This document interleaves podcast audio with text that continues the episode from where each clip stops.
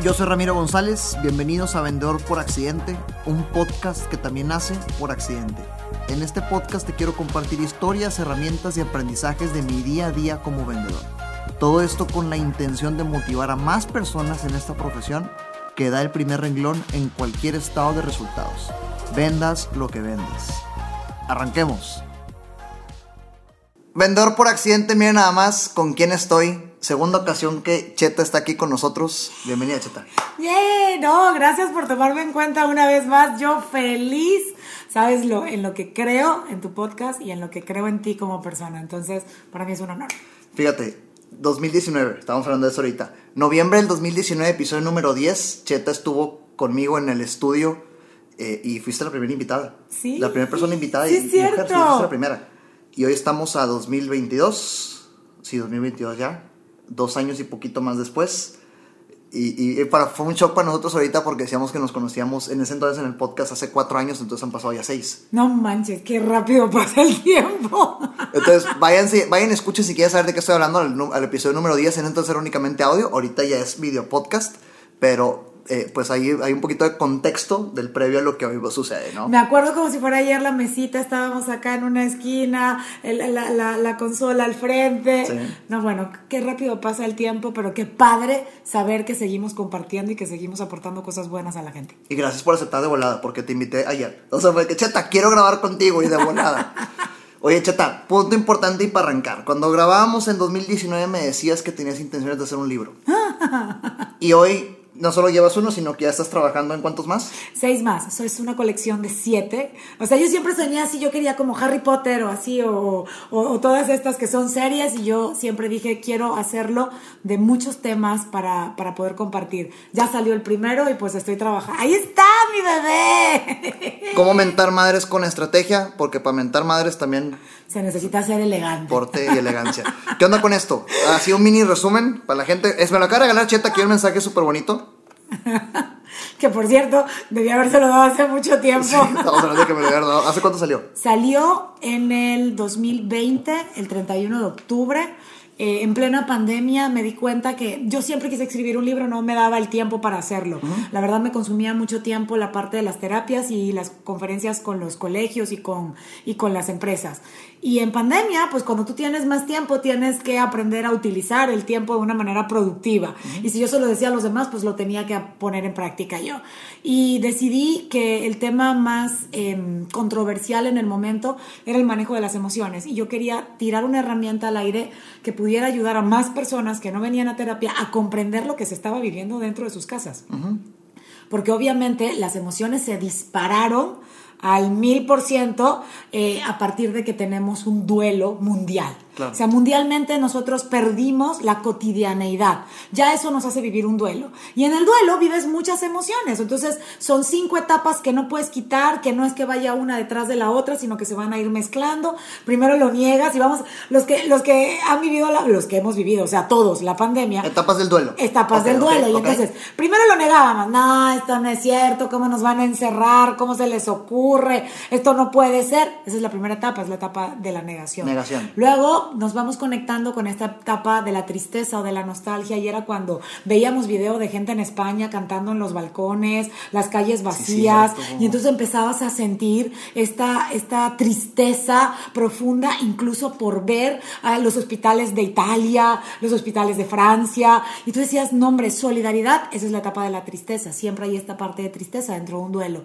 Y luego empezaba el encabronamiento, ¿no? O sea, ya cuando, otra vez, otro más, ¿cuándo se va a acabar esto? ¿Por qué no podemos salir? Eh, ya estoy harto del cubrebocas, ya no puedo. Y van mezclándose las etapas porque pues algunas personas iban falleciendo, familiares, conocidos, amigos, regresabas a la negación, regresabas a la parte de la tristeza, te volvías a encabronar, hasta que vino la etapa de la negociación. Y entonces usábamos el cubrebocas con algunas personas, decidíamos con quién salíamos, con quién no, vamos a reunirnos dos o tres, hacían fiestas clandestinas en la casa, Sí. todos lo hicimos. O sea, no podemos negarlo porque estábamos en una etapa de negociación hasta que llegó la etapa del acomodo, que no quiere decir que se quite la situación, sino que ya acomodaste y más o menos empiezas nuevamente a vivir la vida. Esto pasa cuando se te muere alguien, esto pasa cuando pierdes un trabajo, esto pasa cuando pierdes la la salud o cuando pierdes una relación de pareja. Todo esto es un duelo. Entonces yo decía, hay una necesidad muy grande de que la gente maneje las emociones y que entienda lo que está viviendo. Y además, pues, ¿cómo vamos a estar en casa?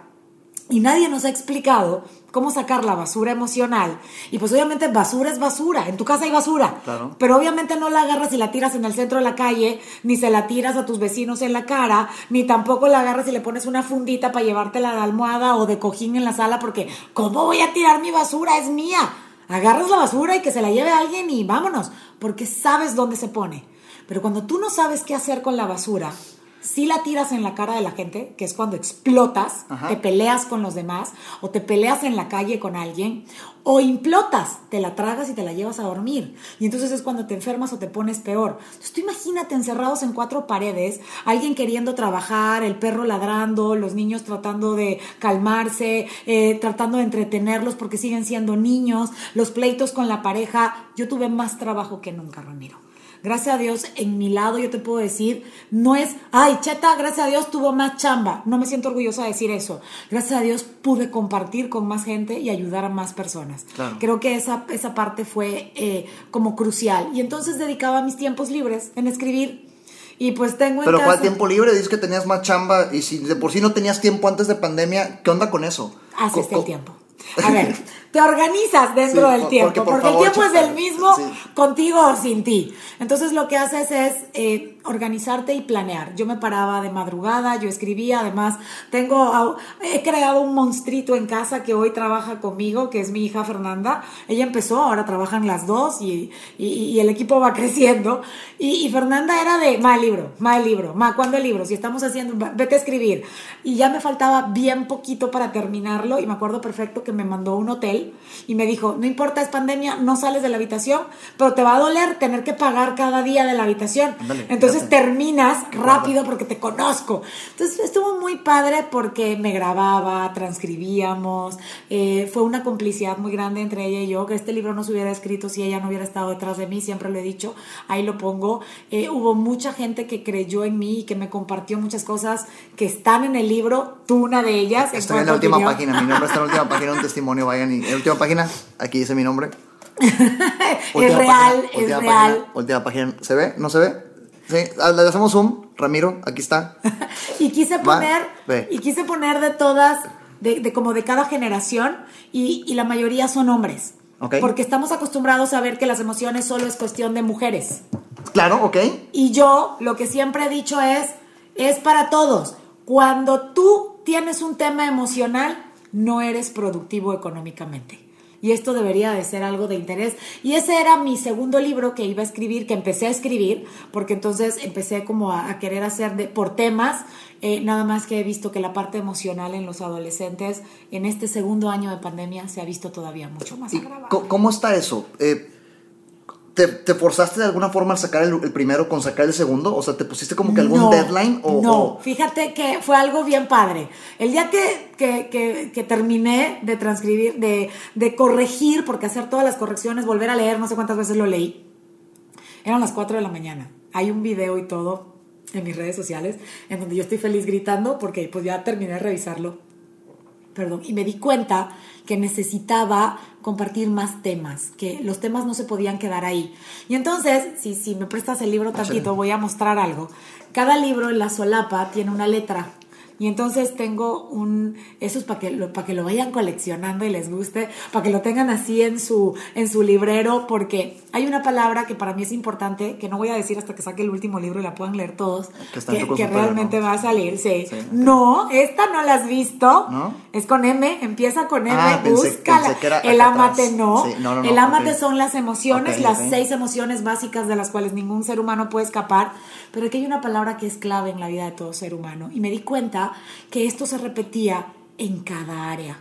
En el área de pareja, en el área de dinero, en el área de salud, en el área con, en cualquier tipo de edad. Y entonces dije, ya quiero mi serie y, y hasta veía los colores, ¿no? Eh, tuve la fortuna en en pandemia tener mucho contacto porque me volvió a tocar estar en, en Inc. Monterrey como presentadora y coincidí con Jorge Merchan que también estuvo eh, haciendo, él hacía los gráficos de las conferencias, era la persona que estaba parada, es la persona que está parada al frente haciendo el gráfico de cada conferencia.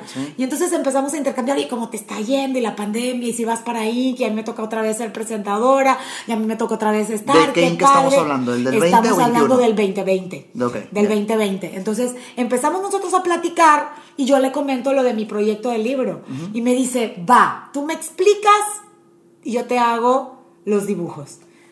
Cada capítulo, al final de cada capítulo, hay un resumen ¿Visual? visual de- del libro, está a color y está blanco y negro. Y aquí está el resumen con dibujo de todo lo que ves en- de contenido en el libro. Entonces él me hizo los gráficos y me hizo la portada del, del libro. El nombre, bueno, el nombre salió, tú estabas ahí, cuando algunos adolescentes empezaron a decir en mis pláticas eh, eh, con el TEC de Monterrey, a lo mejor ni te acuerdas, pero uno se me acercó y me dijo, no, es que lo que tú nos enseñas es a mentar madres, pero bien. Y entonces como a mí siempre me ha gustado hablar de estrategas en actitud, entonces de ahí salió el nombre de cómo mentar madres con estrategia. Sí me acuerdo de eso, sí me estoy- pero no me acuerdo exactamente qué día, el momento, pero tienes razón, yo estuve ahí. Tú estuviste yo ahí. estuve ahí cuando se creó el, cuando se creó el concepto del De libro, hecho, entonces. estuviste tú, Pato y Guillermo. Ajá. En su momento, de verdad, fueron personas sumamente importantes en mi vida porque me inyectaron la energía de poder creer en que había gente adolescente que creía en todo el crecimiento y en todo lo que era el emprendimiento y el manejo emocional. Eso fue muy inspirador para que Cheta dijera, sí me quedo en Monterrey. Fíjate. Fíjate. Ah, Cuando nos conocimos en 2019, ¿cuánto tiempo llevabas en Monterrey?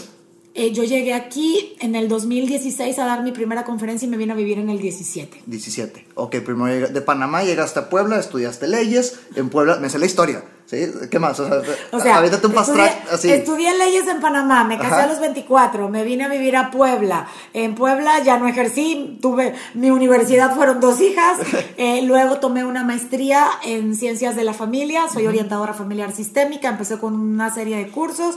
Luego me divorcio, me quedo todavía un año allá, soy coach de GNP, empiezo a ver un mundo productivo para la mujer distinto a lo que se vivía en Puebla, porque en Puebla sí el común denominador es la mujer es de casa, no tanto de, de- del trabajo. Órale, en serio, sí, sí, sí, sí existe esta diferencia Sí, claro. cultural Sí. fuerte Sí, de Puebla sí, a Monterrey. Sí, muy fuerte. Órale. De hecho, mis hijas cuando llegaron aquí y tenían una clase que era de tecnología y mu- mucho eh, eh, influenciado por las grandes universidades que hay aquí, del Tecnológico Monterrey y la Universidad eh, de Monterrey, la UDEM. Eh, mi hija me decía, mamá, es que en Puebla me estaban educando para ser ama de casa. Una niña de 13 años. Y lo reconoció a los Y 13 lo años. reconoció. Y, y bueno, ¿y Panamá versus Panamá? Comparando esto con Panamá, Panamá, ¿qué no, onda? Panamá sí es, es, es una vida muy de mujer y hombre, trabaja, es costa, es de echados para adelante en, muchos en, en muchos sentidos. Eh, y entonces yo, la verdad, siempre con un hambre de crecer, de, de, de trabajar, de hacer. Eh, voy a dar una, entro a trabajar a Grupo Nacional Provincial como su coach y de ahí voy a dar una conferencia a Querétaro y conocí ahí a eh, uno de los mejores vendedores de GNP a nivel nacional, Orlando Farías. Y Orlando, me, me pregunta en aquel entonces, nunca se me olvida, y me dice, ¿y cuántos años llevas tú en el mundo de los seguros? Y le digo, cuatro meses. Me dice, ¿y ya vendes?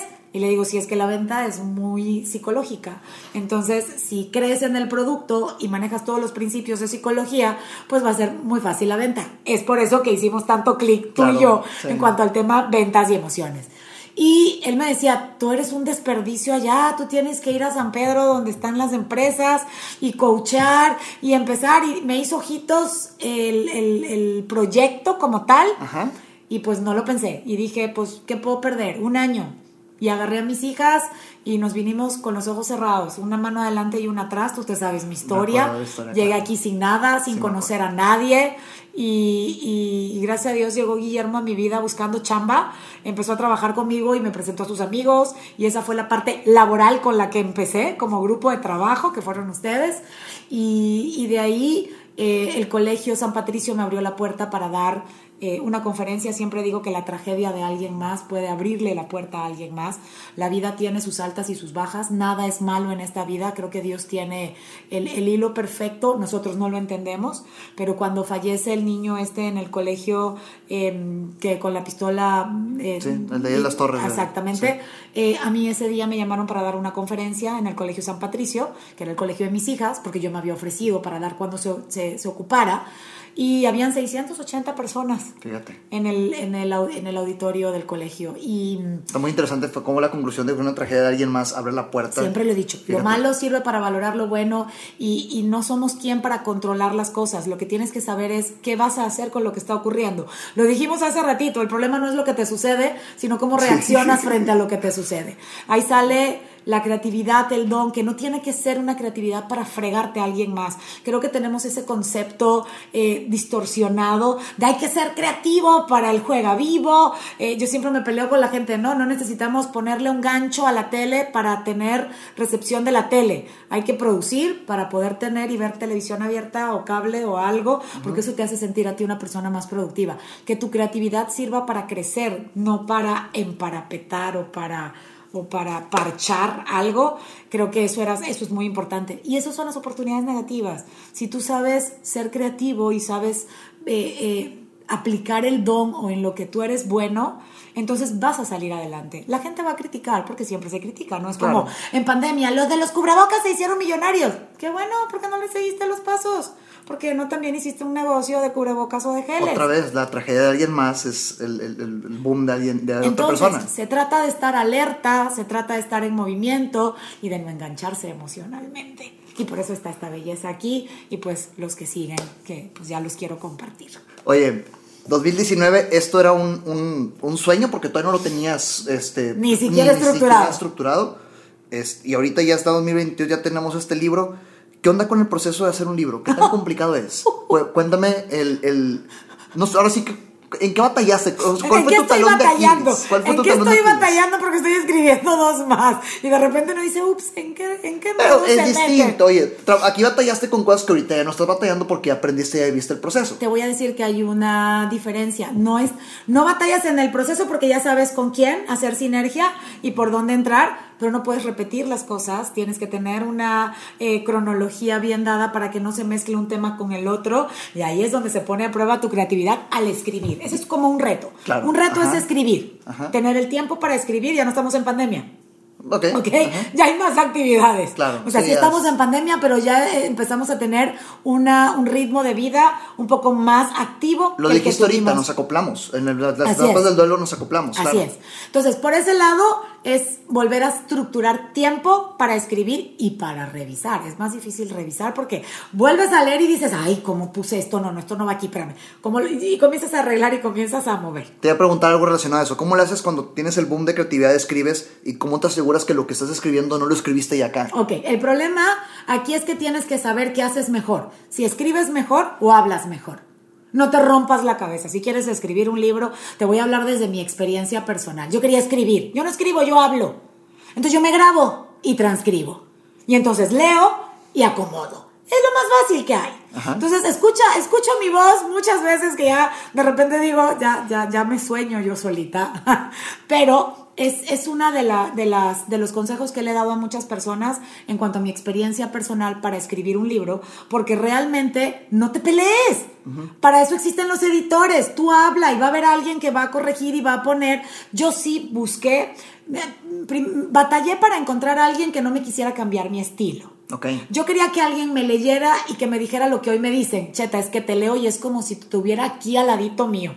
Entonces yo no quería cambiar tanto el estilo, no me quería ver como la escritora sofisticada, me quería ver como cheta, quería compartir, quería plasmar lo que yo digo en letras, era todo.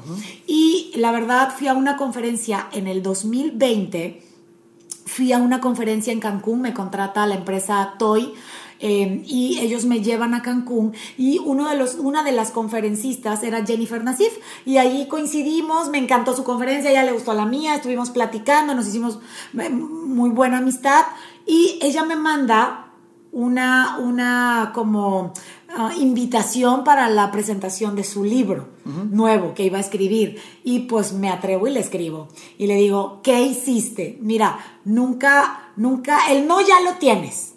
Ve por el sí. Cuando se te mete una idea en la cabeza, se necesitan mínimo, máximo siete personas para que llegues a ella. A lo mejor se te reduce el camino, pero no van a ser más de siete personas. Ok, ¿cómo está eso? Cuando se te ocurre una, una idea en la cabeza, se requieren siete Tú quieres pensantes. llegar, tú, tú- tú quieres llegar a algo o a alguien, máximo van a ser siete. No, no te limites. Ok. Entonces tú dices, bueno, esta es la primera persona. Oye, Ramiro, ¿tú conoces a alguien que venda teléfonos? Ah, yo no, pero ¿sabes qué? Tengo un amigo y ese amigo te dice que no. Pero yo, yo sé que quiero llegar a una marca específica. Claro. Y voy a ir preguntando hasta que llegue con esa persona. Ok. Entonces, no dejes de moverte. Eso es lo único que, hay, que no hay que dejar de hacer.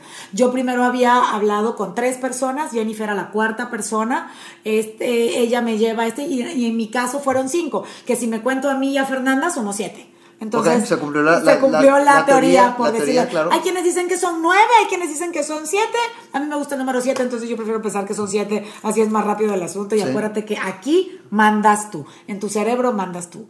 Entonces llego con ella, le pido los datos y él es un chico, Arturo Villegas, que ha escrito muchos libros y los ha hecho bestseller y él está en Ciudad de México. Entonces como todo era por Zoom, ya no tenías esa necesidad de decir, tengo que viajar, me tengo que entrevistar. Todo era por videollamada. Entonces, estando en el hotel, Fernanda lo contacta, mientras me dejó a mí en el hotel y se fue. Ella lo contacta, habla con él y dice, mi mamá lo termina mañana y mañana estamos hablando contigo para ver qué hacemos. Y él nos guió. Fue un trabajo de cuatro meses en cuanto a que él corrigiera el estilo, él hiciera todo lo que era eh, los registros del libro, el código de barras que se pone atrás para poder hacer el tiraje. El, el libro decidimos venderlo en Amazon porque eh, pues todo era digital, nadie salía de sus casas, ni a librerías, ni a nada. Claro. Entonces, bueno, toda una estrategia y pues afortunadamente el libro se hizo bestseller el primer día que salió. ¿Qué- cómo, qué- cómo se categoriza best- bestseller? ¿Qué se tiene que cumplir para que sea un bestseller? la cantidad de ventas que haces Ajá. y que la gente le guste eh, so- sobre las demás. Hubo un momento en el que yo estaba arriba, o sea, se ve- ve- estábamos monitoreando la página de Amazon y, y- y yo estaba al lado del libro del Dalai Lama y de repente estaba arriba y yo, güey, aunque sea por unos segundos, estuve arriba del libro del Arriba en Dalai Lama. ventas, en Arriba cantidad de gente ventas. que lo estaba comprando en, En ese, ese momento. momento. ¿Y cuántas ventas tienen que pasar en periodo de tiempo para que sea bestseller? ¿Sabes Ahí, esa cantidad? No, ya esa cantidad, la verdad, ellos se encargaron de eso. Ok. Tú estás acá en la emoción mientras ellos están haciendo el conteo. Eh, gracias a Dios, el, el- el trabajar con César Lozano, eh, que hasta el día de hoy sigo saliendo en su programa de radio los viernes con eh, Lo Sabía una vez, eh, me abrió una comunidad latina eh, en Estados Unidos muy padre. Entonces el libro también se convirtió en bestseller en Estados Unidos. Eso estuvo genial. Hola, hey, hago una pausa solo para recordarte que si estás trabajando en México y cotizando en el IMSS, tienes dinero en tu subcuenta de vivienda y nosotros en Renova te podemos ayudar a usarlo. Cualquier parte del país, por favor escríbeme en mis redes sociales con tu número de seguro social y tu fecha de nacimiento. En menos de 30 minutos de alguna videoconferencia y o reunión te podremos explicar cuál es la mejor forma de usar este dinero que siempre ha sido tuyo. Acuérdate, no es un crédito, no es un préstamo y esto no te compromete a un plan de pagos. Y oye, Cheta, eh, ahorita que me explicabas del libro, eh, eh, digo, por obvias razones se vendió bien, pero me decías que, que nace por el, este tema del duelo en, en- pandemia e hiciste referencia al duelo de cuando terminas una relación, cuando se muere alguien. Pero desde tu silla, ¿cómo viste el duelo en pandemia considerando que era algo repetitivo absolutamente? Todos los días vivías un duelo distinto y era duelo tras duelo tras duelo. ¿Qué notaste? ¿Qué viste? ¿Cómo lo percibiste? La gente se estaba volviendo loca, verdaderamente. Era algo que no entendían lo que estaba pasando y que ya iba saliendo y de repente volvías a caer. Y entonces entra algo a lo que yo le llamo la ley de la resistencia. Eh, no quiero tener esto, que es la primera etapa del duelo. Volvemos a lo mismo. Yo no me quiero sentir así. Cuando tú te resistes, las cosas persisten. Esa es la ley de la resistencia. Y entonces. Cuando a eso es a lo que yo le llamo el efecto resorte. Tú no quieres, no quieres, no quieres, no quieres y de repente ¡boom! explotas. Tanto aplastas un resorte que cuando te distraes va a botar y puede pegar en la pared y pegarte a ti mismo, pegar en la pared y pegarle a alguien más. Entonces las emociones ya no solamente les estaba afectando a ellos mismos, sino ya empezaba a afectar de manera colateral. Y gente que estaba tratando de tener su paz, de repente llegaba otra persona y también colapsaba o ya todos estaban bien y te enterabas, como dices tú, de un familiar que, que ahora te estaba en problemas o que estaba en el hospital o alguien que perdió el trabajo o gente que ya no te iba a trabajar y que entonces tu economía también la empezabas a ver mermada. Sí, las emociones estuvieron muy revueltas. Yo me empecé a enfocar en temas de adolescente. Fíjate que la gente de Estados Unidos empezó a contactarme por videollamada para dar terapias. ¿Latinos de allá? Latinos de allá. Toda la comunidad latina, la que te dije hace rato que lo hicieron bestseller, ellos empezaron a buscarme y a querer tener una sesión terapéutica de habla hispana. ¿Sí notaste una relación directa en libro y más audiencia, más clientela? Muchísimo. Órale, gracias al libro. Muchísimo, sí, claro. Un libro te da credibilidad porque si tú te atreves a plasmar algo en letras y además a sacarlo al público, estás apostando a que lo que estás haciendo es algo serio. Y entonces la gente a primera instancia tiene eh, la yo le digo a la gente, saquen un libro con esa seriedad y con esa y con esa responsabilidad social de que lo que estás compartiendo fue algo que investigaste, que trabajaste y que le va a servir al mundo. Entonces, eh, eso te da un poco más de, de credibilidad y te va a exponenciar de una manera impresionante. Entonces, ya César Lozano había empezado a decirme en su momento de libros chata, pues ya es momento de, tenerlo y gracias a eso él escribió el prólogo de mi libro. César Lozano me hizo el prólogo del libro que está increíble, habla tal cual como habla él. Eh, y te da mucha risa que de repente veías a papás discutiendo con adolescentes y diciéndole que, que, sus problemas no servían de nada, que por qué no, que habían problemas más grandes, que los adultos tenían problemas más grandes. Y empecé yo a ver un común denominador de adolescentes vomitando arrancándose el cabello, comiéndose las uñas, eh, cortándose, estuvo muy de moda el cutting, de hecho en, unas, en varias ciudades de la República salió algo que, se, que le llamaban corta, eh, matar mariposas, se dibujaban una mariposa y se cortaban para desangrarse, eh, las series no ayudaron, las series de Netflix todas, la de 13 razones por, fue, una en donde, te, donde yo le prohibía a los papás que permitieran verlo porque te estaban diciendo exactamente muchas cosas y con todo el tema emocional que había se agravaba el asunto. Entonces eh, empecé a explicarles eh, a, los adolescentes y se empezó a correr la voz, oye, eh, sacaste a mi hijo adelante, ahora mi, mi, amiga quiere que vaya contigo. O sea, se empezó a correr de boca en boca por lo que yo le iba explicando, porque nadie les estaba explicando, ni a papás ni a adolescentes, que habían tres cosas mezcladas. Lo que ya se vivía en la adolescencia normalmente, luego se agravó con el tema de la tecnología y luego se agravó con la pandemia. Eran tres cosas mezcladas que lo que hicieron fue detonar muchas emociones. Entonces, atiendo a una chica de Querétaro, nunca se me olvidará, y en la primera sesión me dice, wow, me siento bien. Una niña con cutting. Y me dice, me siento muy bien, pero yo necesito que mis amigas sepan de esto. ¿Podrías hacer un eh, videíto y ponerlo en TikTok? Mi TikTok era para bailar con mis hijas. O sea... Me acuerdo de esa eh, etapa. no, no, bueno, por el amor de, Dios, una de mis hijas les gusta bailar, entonces eh, era como una manera de divertirme y de tener un espacio con ella. Yo nunca lo vi como una plataforma para compartir mi trabajo, porque yo decía, eh, pues la gente no quiere, no quiere nada serio aquí, o sea, es más como de, risa. Y de repente eh, comparto el TikTok para que ella lo compartiera con sus amigos. Y pues yo lo hice en mi oficina antes de salir y me, me voy a mi casa a dormir. Y en la noche mis hijas, ma, ¿ya viste tu video? Ma, ¿ya viste tu video? Ya vi, mamá, se hizo viral. Y, y el video empezó a crecer, a crecer, a crecer. ¿Qué decía el video? El video decía que los que peor le estaban pasando en la pandemia eran los adolescentes. Lo vi. ¿Por qué? Porque lo que ellos estaban perdiendo y lo que siguen perdiendo son cosas que no regresan. Tú no vuelves a tener un 15 años. Tú no vuelves a tener tu primer día en la universidad. Tú no vuelves a tener ese, ese, ¿cómo le hago para acercarme a alguien y para ser amigos y sentarte en la esquina y ver cómo están platicando dos allá? O cómo ligarme a una chava o a un chavo si me gusta. Eh, tengo que ver cómo lo están haciendo los demás. Aquí tú no veías nada. Y además todo era a través de un aparato. Cuando los chavos empezaron a salir al mundo, cuando empezaron a tener actividades, los chavos se me desmayaban Era algo impresionante. Volver a la actividad normal también trajo consecuencias, no solamente lo de la pandemia. Se desmayaban, o sea, impresionante. es por especie de shock, Porque por- entonces no sabían respirar con el cubrebocas, porque durante la pandemia ellos todos estuvieron detrás de un monitor, pero nunca con un cubrebocas. Luego tenían que salir y entonces me lo pongo. Los chavos el primer año no salieron porque ellos querían que se acabara. Realmente estaban los chavos más enojados con los adultos. Los adultos éramos los rebeldes y los chavos eran los responsables porque querían que se acabara. Porque para ellos era una pérdida. Para los adultos fue un descanso. Entonces fue como un, uff, ya no tengo que correr, ya no tengo que llevar a la gente a la escuela, al, al teatro, al, al fútbol, al este, a lo Sí, otro. preocuparte porque llegue temprano, que no salga, que les- ya es muchos ahorros. Entonces realmente se cambió el tema emocional. Cambiaron muchas, muchas eh, circunstancias y la gente no estaba entendiendo. Yo siempre he dicho que las emociones se tienen que, se tienen que aprender a aplicar con el cerebro, no con el corazón. Hay cosas que tú no vas a entender con el corazón. Hay, hay acciones que tú no vas a poder perdonar con el corazón. Que te maten a un hijo, tú no lo puedes perdonar con el corazón, pero si entiendes que quedarte con ese rencor y resentimiento va a hacer que no disfrutes a la gente que sí tienes, entonces le encuentras lógica y perdonas.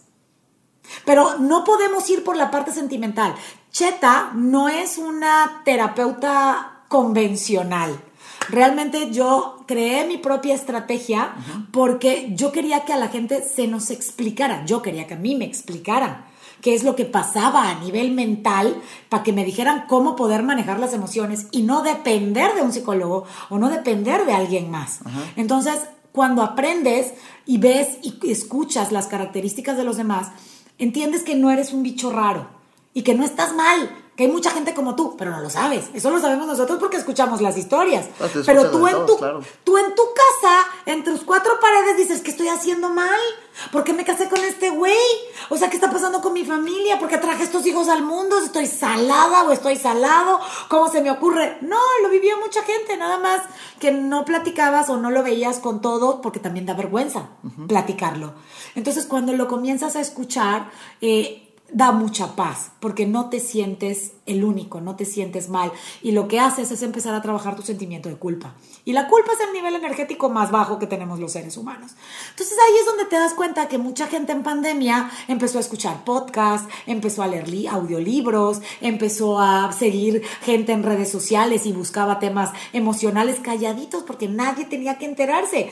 Pero se dieron cuenta que era básico y la terapia cobró un sentido muy importante. Hoy en día ese tabú de que a terapia va la gente que está mal, se cambió. Claro. Y a terapia va la gente que quiere estar mejor, que es mi eslogan en cuanto a terapia, ¿no? Con Cheta no va la gente que está mal, va la gente que quiere estar mejor. Y eso es desde una empresa, desde una, desde una enfermedad, desde la salud. Tú cuando, cuando tú vas al doctor, ¿vas porque estás mal? Porque si vas porque estás mal, vas a estar peor. Si yo voy al doctor porque quiero estar mejor, yo estoy apostando a encontrar el mejor doctor con las mejores técnicas, voy a dar lo mejor de mí porque quiero estar mejor. Claro. Si estoy mal, voy desde la postura de víctima. Si mi empresa va mal y yo busco un coach financiero, yo estoy apostando a que me saque de esta, a que voy mejor. Es lo mismo cuando tú vas con un terapeuta o con un psicólogo. Lo que estás buscando es mejorar, pero tienes que ir desde esa postura corporal, porque eso no depende del profesional, eso depende de la apertura que tengas tú. Con los adolescentes, ¿notaste, qué notaste más? ¿Que los llevaban o que ellos decidían ir? Ellos decidían ir. De hecho, la gente me sigue escribiendo en TikTok que sus papás no los dejan ir, que qué hacer. Y entonces yo los mando a mi podcast, entonces yo los mando a escuchar mis videos, los mando a mi canal de YouTube y les voy contestando, porque además sé que no tienen muchos la capacidad económica para invertir en eso cuando también se quedaron muchas veces sin comer en casa. Claro. Y para los adultos esa era su preocupación. Entonces traté yo de moldear a los adolescentes en hacer entender también el otro lado, porque nadie te hace cosas, hace cosas. Nadie lo está haciendo para fregarte, que te friegan en el camino es otra cosa. Claro. Pero no lo hacen con esa intención, muchas veces lo hacen por sacar la basura que tienen adentro, hasta que yo les enseño mi técnica. Y la técnica es una técnica razonada, basada en una fórmula que tiene que ver con reprogramación y programación hacia el dinero. De hecho, empezaba, eh, eh, to- toda la fórmula que yo uso viene de un libro que se llama Los secretos de la mente millonaria. de Hart Iker habla de la- el resultado económico que tú tienes el día de hoy es producto de la programación que tuviste. Entonces yo agarré la fórmula y dije, pues la voy a voltear. Si así se programa, así se reprograma. Claro. Y entonces empecé a trabajarla con cosas lógicas que le manden mensaje al cerebro que estás vaciando, que estás sacando. Y cuando tú quitas lo emocional, el cerebro tiene espacio para ser creativo. Y entonces comienza a salir tu productividad. Y ahí es donde comienzo a conectar cada libro. Date cuenta que fue un, como si hubieran sido un gran libro dividido en varios capítulos. Dije, voy a hacer libros chiquitos para que la gente no se canse, Ajá. se lo lea rápido y entonces pueda leer el que sigue. Pero, por ejemplo, el primero es emociones, el segundo es adolescentes, el tercero tiene que ver con dinero y productividad, el cuarto tiene que ver con relaciones de pareja, el quinto tiene que ver con cómo decretar, el sexto tiene que ver con historias que tienen sentido y el séptimo pues va a ser una autobiografía porque es una mezcla de cómo puse en práctica todo lo que les, lo que les puse en los libros. Ya hasta que Te, pues, te- Dios te- me te llame. quiero preguntar de eso. ¿Cómo lo haces para ser congruente? ¿Cómo- porque ahorita dijiste algo muy fuerte. Oye, no puedes perdonar desde el corazón cuando te matan a un hijo, pero cuando entiendes la lógica que hay detrás, lo haces. ¿Cómo le haces tú para ser congruente ante situaciones así de fuertes que te pasan en tu vida? Miento madres. Y no tienes idea de cuántas. La estrategia la he aplicado yo. No sé cuántas cartitas he hecho, Ramiro. Sí, Jesús. Cuando me divorcié, durante un año, creo que hice una carta diaria eh, en el proceso de divorcio. Luego, cuando llegué a Monterrey, creo que durante seis meses hacía cartas y me salía afuera en la madrugada y me sentaba en la banqueta al lado de la basura. Una vez me encontraron mis hijas y me decían, Ma, ¿de verdad estás sentada al lado del bote de basura? Chillando, yo quemando una carta y yo llorando, y mi- pero no, no que la valiente, le dije, ¿pero quién dijo que la valentía es sinónimo de no tener emociones? Claro. La valentía no es no tener miedo, la valentía es moverte a pesar del miedo. Entonces, si pongo en práctica, hay muchas cosas que han dolido, la vida de Cheta no ha sido fácil, me han cerrado muchas puertas, las personas que menos te imaginas y vuelves a limpiar lo emocional y al día siguiente te paras y agradeces. Yo creo que soy una persona muy grata, eh, aprendí a sentir la gratitud, no a decirla. Y me paro todos los días y digo, ya tengo aire, ¿qué voy a hacer con esto? El regalo ya me lo dieron. ¿Qué voy a hacer con esta oportunidad? Hoy es una oportunidad. O la desperdicio o la aprovecho. Y entonces vuelves a salir adelante y vuelves a poner en práctica todo. Soy congruente porque yo nunca le he dicho a nadie que soy perfecta. De hecho, los de los videos más vistos en mis redes sociales es el de perfectamente imperfectos. Porque te vas a caer muchas veces, nadie es perfecto, porque te la van a hacer muchas veces, todos vivimos duelos, porque todos tenemos expectativas, porque todos vamos a querer tener el control, porque nadie es monedita de oro para los demás y a algunos les vas a caer bien y a otros no, pero lo único que tienes que hacer es enfocarte. Enfocarte y decir, yo voy a dar lo mejor de mí. Yo no sé si lo mío es lo único, si es lo mejor o si todo lo de que está a mi alrededor está mal. Yo comparto una experiencia. Entonces, te hace ser congruente el trancazo, te hace ser congruente la, la experiencia, Ajá. el dolor, y dices, ok, ya estuve ahí, no quiero volver a estar. Ya lo viví, ahora hay que buscar caminos. Y me falta mucho, Ramiro. Me hicieron en estos días una pregunta en una entrevista, y me preguntan, ¿de qué se perdería el mundo si Cheta se muere? Mi respuesta fue, de nada. Nadie es indispensable. Tenemos el ego tan grande que de repente creemos que, que- que lo nuestro es indispensable, pero seguramente tu experiencia le va a servir a unos cuantos. No te preocupes a cuántos. Ocúpate de compartirlo. No necesitas ser conferencista, no necesitas ser terapeuta. Todos comunicamos y comunicamos con nuestra vida. Entonces, mientras más estés en mejora continua, porque no vas a ser perfecto, van a haber cosas que son incongruentes, eh, no puedes ser congruente al 100%, pero te mantienes dando lo mejor de ti. Yo creo que esa es la clave. ¿Y cómo lo haces para ejecutar? Porque por lo, me puse ahorita, me, me sentí como en tu posición y lo relacioné directamente con el gimnasio. Que lo puedo relacionar más o menos igual, en donde tú sabes que te tienes que levantar temprano, alimentarte, venir a cargar pesas, sudar, hacer ejercicio para estar en forma es. o para cumplir tu disciplina. Pero hay millones de gente que lo saben y no lo hacen. Como yo, sé que haciendo lo que tú sugieres en tu técnica funciona, pero no lo hago. Así es. ¿Cómo, cómo le haces para mantener esa disciplina y esa ejecución? Porque escribir cartas no es cómodo. Estar llorando tampoco es cómodo. Porque ya viviste la- el beneficio. Por ejemplo, bueno, tú sabes que yo no voy al gimnasio. Así que, fíjense, ahorita, ahorita hablamos de, de tu edad, ¿qué edad le calculan? ¿Qué edad le calculan? Y, y, y, eh, en forma, en forma, sin, sin gimnasio, sin ejercicio, pura alimentación. Por alimentación. eso Por sí. alimentación. Entendí que había que ser estricto con algo. Eh, tengo 48 años, eh, me da mucha honra y orgullo. Creo que me siento, no voy a hablar de cómo me veo, porque también, pero me siento mejor que cuando tenía 20 años, definitivamente. Eh, me quité un peso de encima emocional. Me queda claro que la- el agradecer, el no engancharte con lo que hacen las demás personas, el no tener la expectativa del qué dirán y de caerle bien a la gente y de enfocarte en crecer y en ser productivo, eh, te ayuda mucho. Y la parte de la alimentación funciona muchísimo porque hay comida que te hace caer emocionalmente hablando. ¿En qué basas tu alimentación? Háblame de eso. O sea, En ¿qué cuidas? Grasas naturales. Ok. Yo, eh, más, que, más que la proteína es la grasa natural, fíjate que lo aprendí muy bien Ajá. con dos personas que quiero muchísimo. Cuando me tocó ser coach de un nadador de aguas abiertas, Ok. yo era la coach emocional y mental y ellos eran el químico en alimentos y el doctor que llevaban toda la alimentación del nadador, ¿no? Y pues bueno, cuando me conocieron me dijeron, ay, tú eres adicta al azúcar. Y yo, ah, caray, O sea, así, digamos, puro escaneo. de, de escaneo. Y yo, ¿por qué me dices eso? Y me dice, porque tus caderas me lo dicen. ¡Ah, caray! Wow. Y dije, wow, sí. Y pues sí, sí, tenía unas caderotas bien grandotas.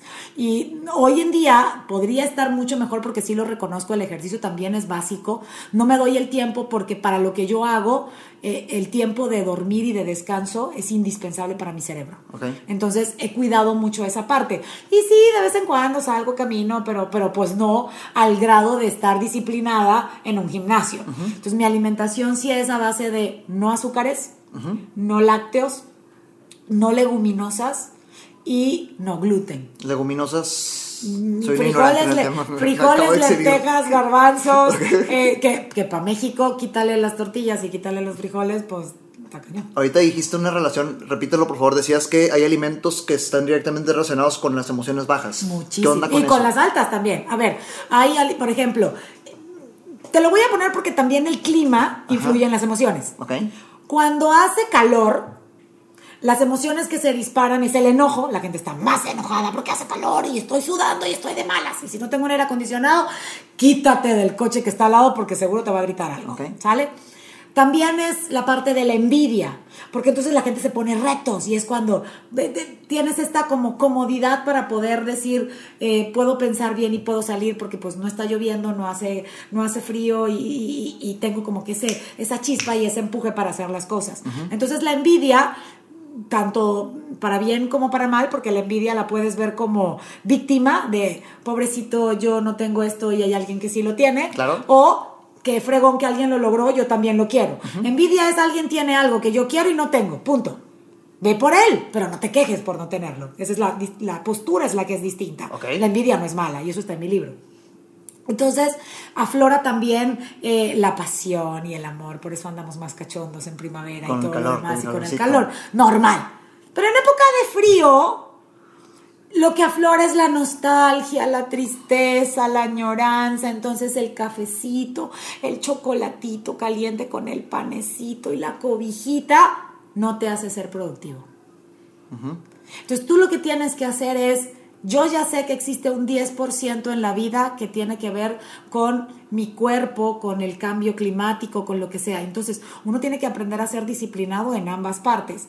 En época de frío, no te cubras tanto, bañate con agua fría, trata de tomar más cosas frías que calientes para que tu cuerpo y tu cerebro esté en movimiento y eh, eh, eh, todo, todo funcione más adecuado. Eh, y cuando, por, por lo menos mientras estás trabajando, ya el fin de semana aviéntate en Claro. el colchón con la colchita. Pero en época de calor, eh, no te sofoques, trata de vestirte un poco más holgado, eh, toma algo caliente para que tu- la temperatura de tu cuerpo también esté. O sea, eh, no, no es un mito en que en época de calor te tomes un café y en época de frío te tomes un frappé. No, no es un mito, sí jala, sí funciona.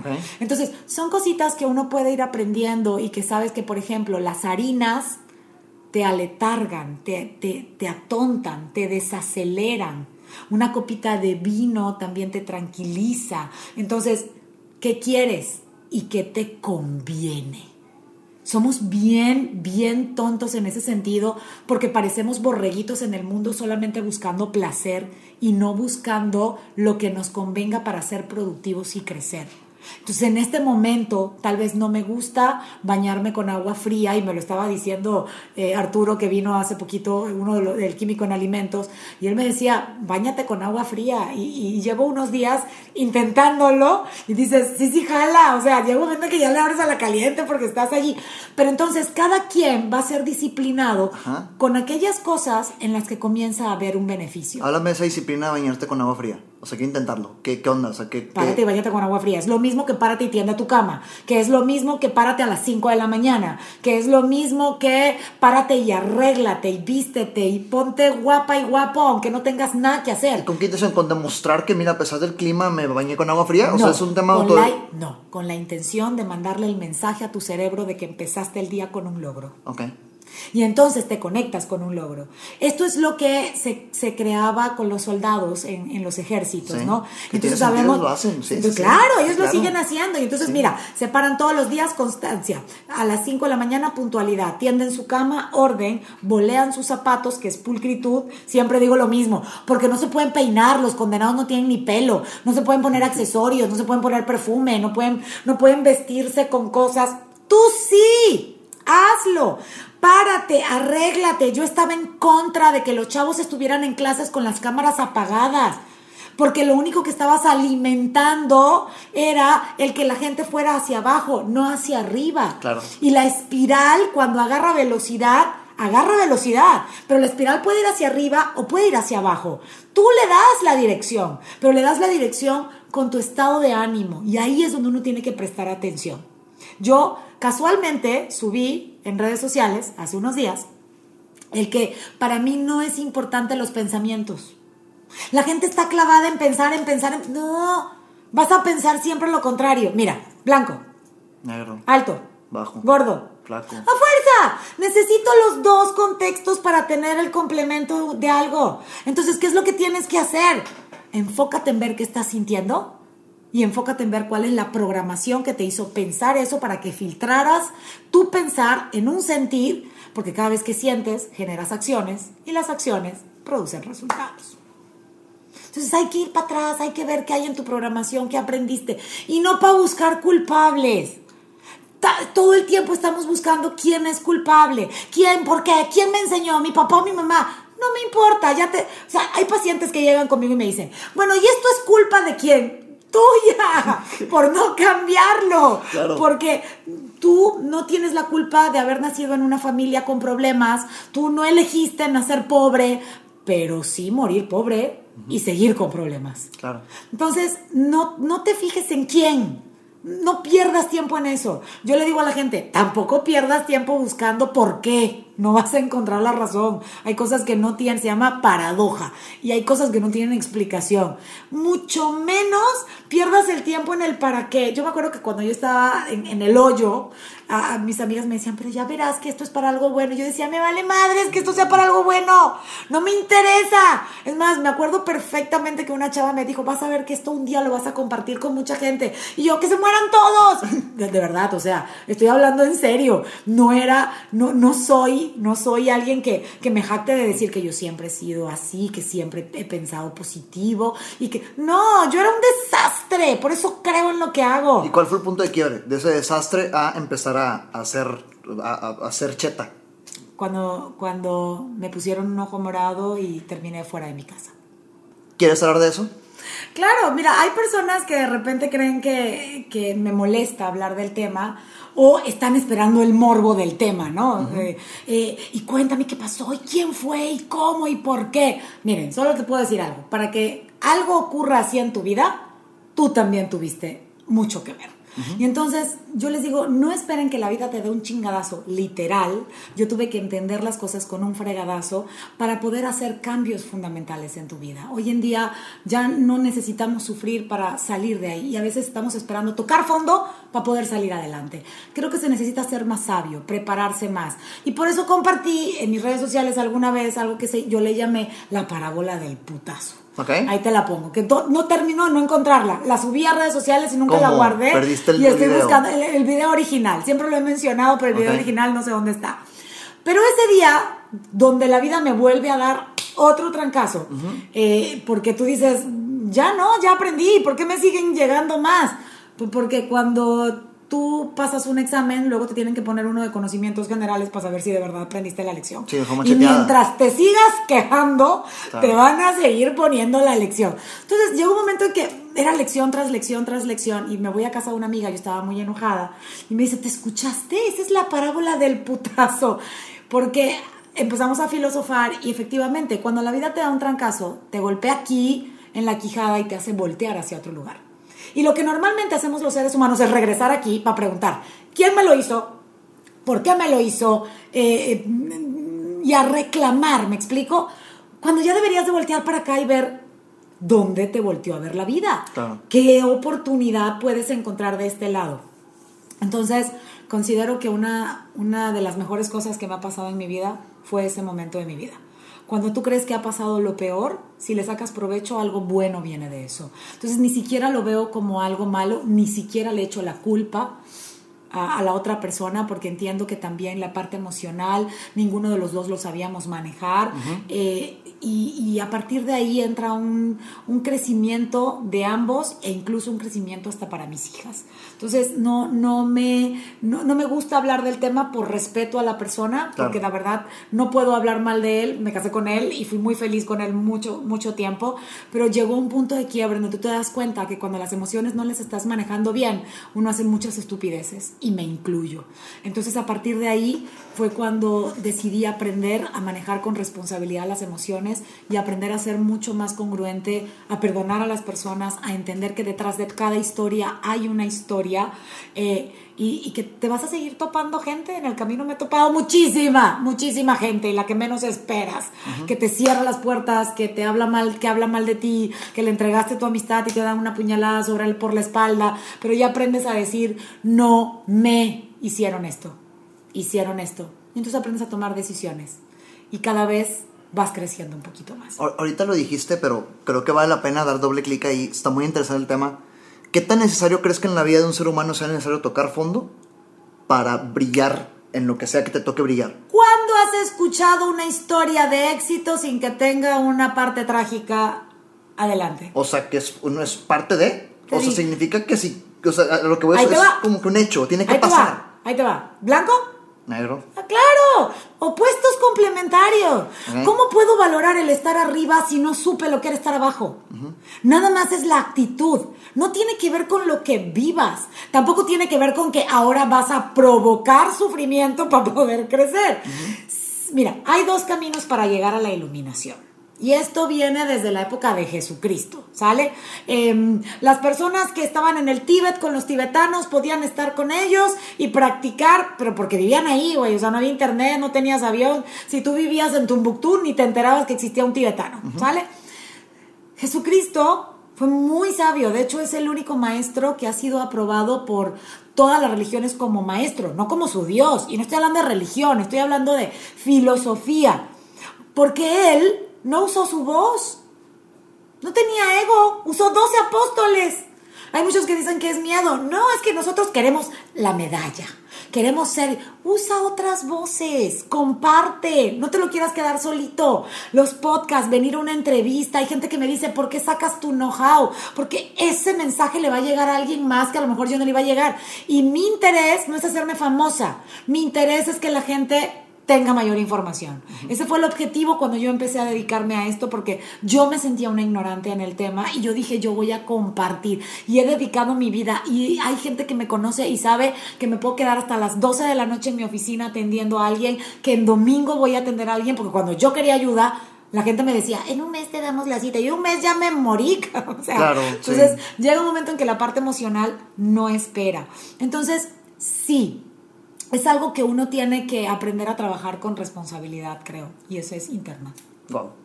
Después de este tocada de fondo, eh, vienes a Monterrey, empieza la- la- el crecimiento en tu carrera, lo que me dices ahorita de GNP. Donde me cerraron muchas puertas Te, también. te cerraron muchas puertas, volviste a toparte con pared, luego llegas a la tele.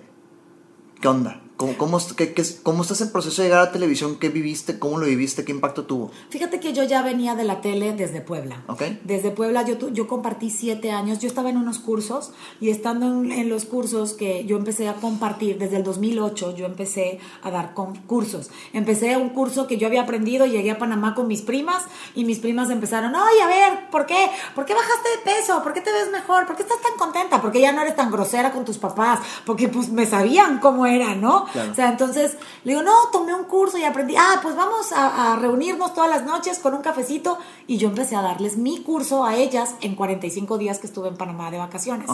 Y entonces llego a Puebla y mis amigas me dicen, ay, vimos tus fotos, o sea, si tú bien linda compartiendo con ellas y con nosotras no compartes.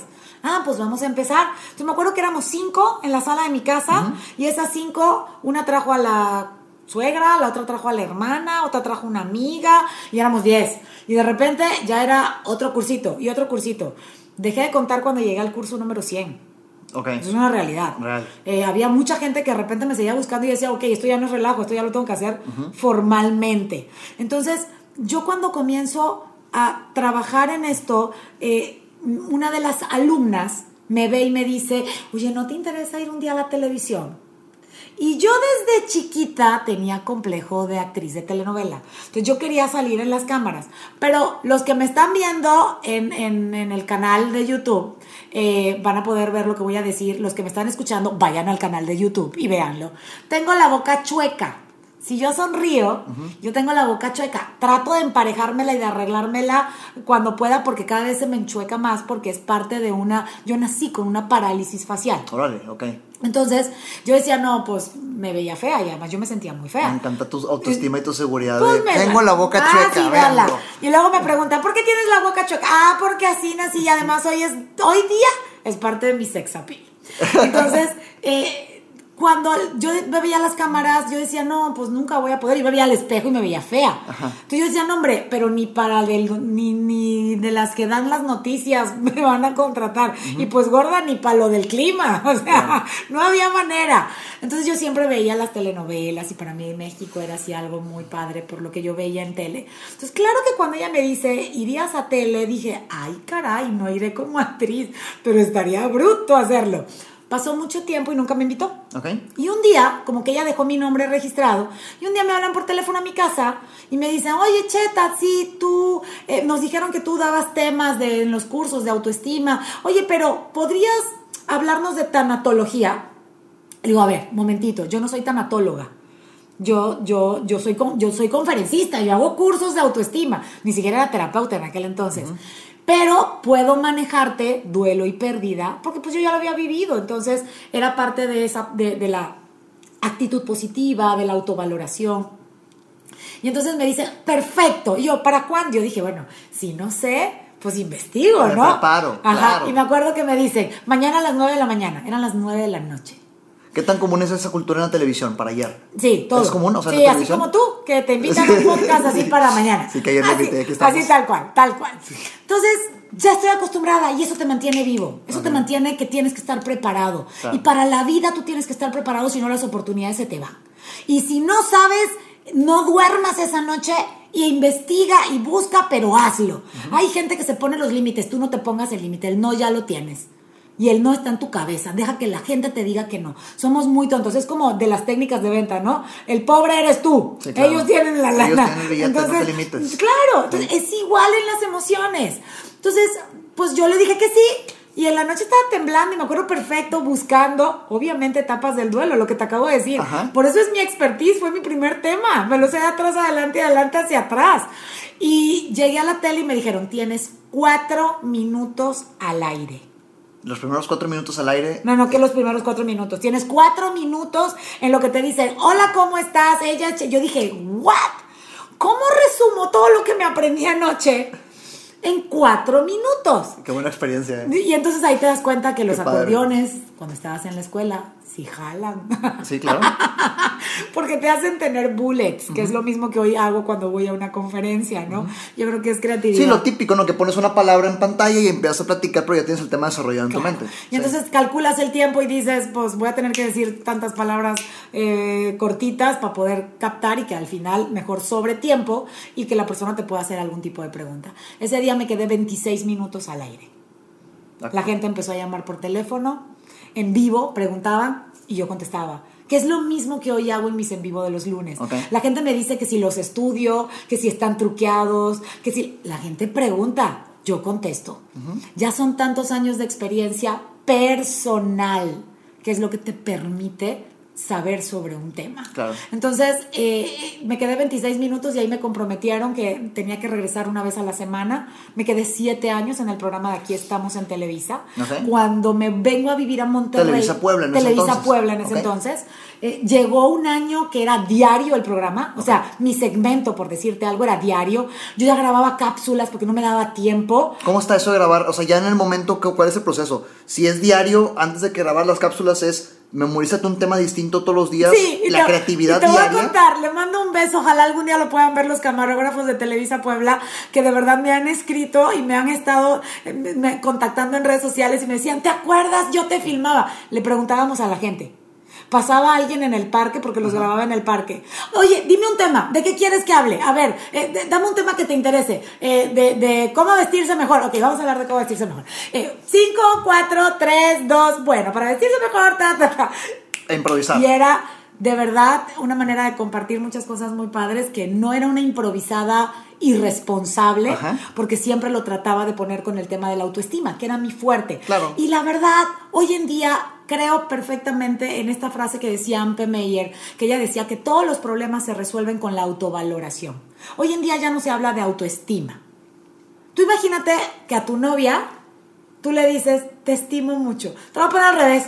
Que tu novia te presenta con su familia y dice, ay, es que él es, él es Ramiro y yo, yo lo estimo mucho. Sí. ¿Qué le dices? ¿What? O sea, ¿qué, qué onda? O, Este, o- o me amas, Sí. o me respetas mucho, me valoras mucho, pero ¿me estimas? ¿Por qué nos tenemos que decir a nosotros autoestima? Ajá. Es autovaloración incondicional, porque no hay condición para autovalorarte. Como ser humano ya tienes una ventaja muy grande, que no es lo mismo que un perro y que un gato, que puede pensar y puede construir y puede aprender. Ok. Entonces, ya desde ahí te valoras. Todos los problemas se resuelven con autovaloración. A ver, te dejó la novia. Si me valoro, sé que voy a encontrar otra. Ajá. Te corrieron del trabajo. Te va a doler un chingo, vas a llorar. Pero si te valoras, vas por otro. Se te cayó la casa con un temblor. Bueno, sí, pero si la construí una vez, ¿qué crees? La puedo construir otra vez. Todos los problemas se resuelven con la autovaloración. Entonces, todos deberíamos de trabajar continuamente en conocer nuestros puntos fuertes, nuestros puntos débiles. Por eso hice mi podcast de Motívate y Actúa con Cheta. Es toda una terapia en donde lo que yo le digo a la gente es conócete y reconócete. Claro. Es lo mismo. Y hay que hacerlo en cada etapa porque cada etapa es distinta. Sigamos con la historia. El, el tema de, de- que, Otra vez lo que decías ahorita, que todo lo relacionas con la autoestima. Aquí está la viva experiencia. Así es. Eh, empiezas a grabar un- una cápsula diaria y empezaste Ah. a, a- a re- a regrabar, pues. Era pregrabado y salía todos los días en el programa. Ya así estuve un buen tiempo, ya los últimos ¿qué? cuatro años, así fueron todos los días. Y de repente llego con el director de Televisa Puebla, Gerardo Yani, y le digo, Gerardo, muchas gracias. Me voy a vivir a Monterrey. ¿Qué? Eres la mejor colaboradora que tenemos. Nunca hemos tenido un problema contigo. nunca nos has eh, pedido que te paguemos. Nunca nos has llevado un pleito laboral. Yo la verdad iba a compartir. Era como mi hobby. Acuérdense que yo quería ser actriz. Entonces la tele era mis cinco minutos de estrellato. Mi manera de relajarme y de compartir con la gente. También era mi servicio social. Y en ese momento, sin sueldo, ya veías un impacto directo en tu audiencia versus, o no. sea, comparado con. No, con en. Puebla nunca. Ok. En Puebla nunca. Amor al arte totalmente. Amor al arte. Y, y- y además fue mi mejor universidad. Ok. Si tú todos los días tienes que aprender de un tema, tú te estás profesionalizando. Es como quien habla en radio, porque yo he escuchado eso, que quien habla en radio en las mañanas dicen que todos los días tienen que hablar un tema distinto. ¡Wow! Y cuando me metí a la maestría, todo lo que estudiaba en la maestría lo compartía en la tele. Entonces, cuando tú compartes, reafirmas. Sí. Y esa fue mi mejor universidad. A ver, es lo mismo que yo le digo a la gente, mantente en movimiento siempre. Las ventas, para mí, eh, tú no vendes, en dado caso la gente te está comprando y si la gente te está comprando, lo único que tú tienes que hacer es mantenerte en movimiento. Tú puedes eh, practicar todos los días, vas a encontrar referidos o vas a vender, pero si no te mantienes en movimiento, no te vas a acercar a las posibilidades. Y eso es parte de una posibilidad, es un 80% contra un 20% que te va a comprar. Claro. Entonces, el 80-20 de bate- el 80 de bateo, tienes que aprenderlo a manejar emocionalmente hablando. Las relaciones de parejas es igual, en las búsquedas laborales también, en los seguidores que tienes en un podcast también. Comparte, fluye. Hoy puse en mis redes sociales unas de fotos de la nieve y entonces estaba yo esquiando y me decía, me, me di unos trancazos porque no sabía, pero aprendí algo muy padre. Si tú fluyes, y tienes estrategia, eh, vas a disfrutar el camino. Si tú tienes miedo, te paralizas y si te paras, te hundes. Así es la nieve. Fíjate. Entonces, es lo mismo que el surf. Si te paras, la tabla se hunde. Pero si fluyes y te mantienes la- el equilibrio y la estrategia, fluyes y disfrutas lo que haces. La vida es igual. Entonces hay que hacerla. Entonces cuando yo le digo a él, ya me voy, me dice, no, espérame, yo necesito que tus cápsulas se pasen en Puebla, aunque te vayas a vivir a Monterrey. Y delante de mí agarró el teléfono y le habló a Ricardo Azcárraga en aquel momento y le dijo eh, que se iba para allá una de sus colaboradoras que me diera la oportunidad de ponerme a prueba y la verdad yo llegué y al mes ya estaba en la tele. Eso sí fue una bendición muy grande. Y me permitieron poder seguir compartiendo.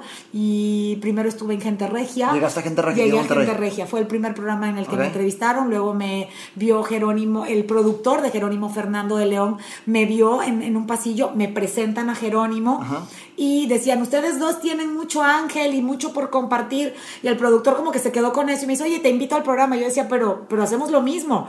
Y le dice, sí, pero eso es un programa de cocina y tú no vas a estar en un programa de cocina, vente y habla aquí. Y pues ya llevo cinco años en el programa de la cocina con Jerónimo compartiendo y la verdad es una familia lo que hemos hecho. Sigues ahorita programa. cinco años con Jerónimo. ¿Cuánto tiempo duró tu vida en Gente Regia en Monterrey? Como un año y ¿Un medio. año? ¿Ok? O significa que llevas seis años en la televisión de Monterrey. No, no, no, porque fue paralelo. Yo entré a Gente Regia y como a la semana Ah, entré a ok. la cocina con Jerónimo. Ok, cinco años entonces. Digamos cinco que cinco años, años. los en- que llevo aquí, Sí, cierto. Guau, pues ti- ti- tienes razón. Tienes razón. los que llevo aquí, porque el primer año yo iba y venía cuando estaba buscando casa y todo lo demás, pero Ok. pues sí, cinco años y medio. ¿Cómo es el mundo dentro, dentro de la televisión? La grilla. O sea, lo, lo que Ah, puedas, lo que ya puedas decir. empezamos y se pone bueno Lo este que puedas asunto. decir. ¿Qué onda? ¿Cómo se vive ahí? Ay, caray, me la pusiste bien difícil. Es un mundo muy difícil. Real. O sea, no es, Es- que lo dicen muchas personas. Es un mundo donde creo que se tiene que trabajar mucho más la autovaloración personal porque hay mucha competencia. Eh, es más, eh, mm, hay, hay, hay mucho el tomar partidos en, en ciertas cosas. Es como es lo- los de este programa, los de este programa, los del otro programa. ¿En Y- serio? y lo he visto en, en varias televisoras. Estoy hablando de mi experiencia personal. No puedo decir que ese sea el genérico, pero te estoy hablando de lo que yo he vivido. Eh, y te puedo decir que la cocina con Jerónimo se cuece aparte. La, la reciprocidad, la ayuda, el, el llevarnos bien como familia, el conocer a las esposas de los chefs y que vengan a tu casa a hacer una carne asada porque nos reunimos en pandemia, el que de repente nos ayudemos a crecer en redes sociales. No lo sé si hay en otros programas, porque no he vivido la experiencia en otros programas, ojalá sí, en los que yo he estado, nunca me había tocado vivir ese compañerismo de esa forma. Eh, al contrario, yo veía como parte de un reto, una amenaza eh, de, de de no quitar un protagonismo y te puedo decir que lo que nosotros vivimos en la cocina con Jerónimo es una bendición de vida. Es lo que te puedo decir. Y dentro de todo este procedimiento, ah, ya, ok, ya concluiste que es una bendición estar ahí dentro, pero eso fue porque te diste cuenta lo que no es una bendición. ¿Qué obst- qué- Entendió muy bien el blanco, el negro, el alto, el bajo, Exactamente. el gordo, el flaco. Sí, sí, de este podcast aprendemos todos. ¿Qué, ¿Qué principal obstáculo has tenido tú ya estando en, la televisión? O sea, una cosa es lo que tú veas, ¿por qué? Ser mujer, ser mujer y que digan lo que digan y el feminismo, eh, mis respetos para las mujeres que nos dieron voz y voto, mi, mi admiración para ellas, pero mi plegaria se sigue elevando todos los días para que ah, el feminismo extremo llegue a un momento en donde dejemos de competir para verdaderamente hacer sinergia hombres y mujeres no entre mujeres. Ese es mi lema. Yo con quien más pleito he tenido y quienes más puertas me han cerrado en toda mi historia laboral, y no estoy hablando en Monterrey, estoy hablando en general, ha sido por mujeres. ¿Qué crees que hay detrás? Ah, la competencia. Ramiro, no hemos entendido la palabra competencia. Si yo te pregunto a ti, la palabra competencia, ¿de qué verbo tú crees que viene? Palabra competencia. Chicos, aquí en el estudio alguien que me diga de qué creen, de dónde, de qué verbo creen que proviene la palabra competencia. Competir. No. Y ese es el común denominador y seguramente ustedes que nos están viendo y escuchando dijeron lo mismo. Viene de ser competente. El verbo es competente, ser competente. Ok. Si yo compito con alguien, si yo estoy en, un- en competir, alguien gana y alguien pierde. Claro. Si yo estoy mostrando ser competente, alguien me podrá ganar, pero yo nunca voy a perder, porque tengo la experiencia de ver cómo mejorar y cómo crecer.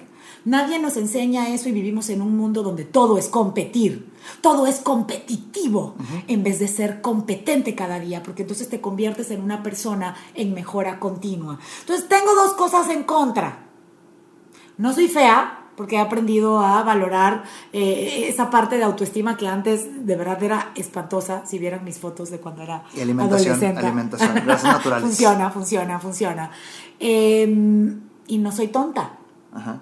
Entonces mi inteligencia y el verme bien son dos cosas con las que una persona siendo mujer y siendo de tu mismo género puedo competir. No tengo problemas con los hombres.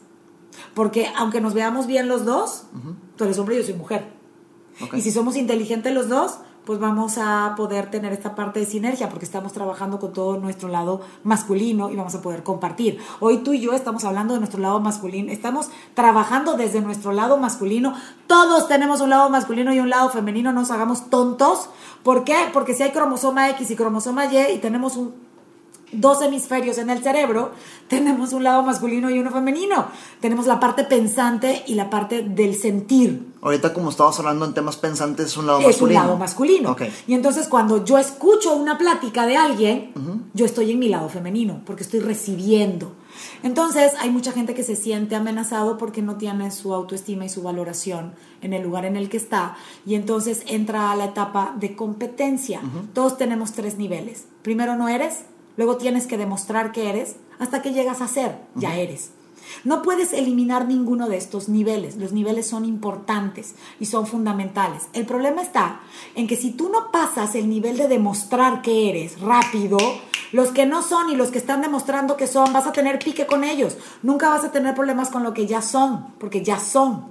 Pero hay gente que se queda atrapada en demostrar Ok. y no se da cuenta que ya es. Y entonces sigue peleando y sigue queriendo demostrar y ahí es donde no sabemos hacer sinergia.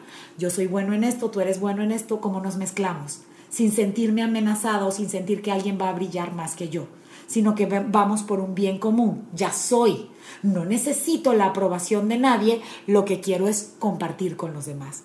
Y cuando tú no trabajas la autoestima, entonces puede haber cierto pique. Mi tema fue con personas que no habían trabajado su autoestima. Y en el momento yo tampoco la tenía tan bien trabajada porque me enganché con muchos y con muchas. Y por particularmente mujeres que no habían trabajado. Particularmente mujeres. ¿Tú crees que entre hombres también sucede esto? Sí, sí tienen un lado sensible muy, ah, muy a flor de piel. Hombres, escuchen.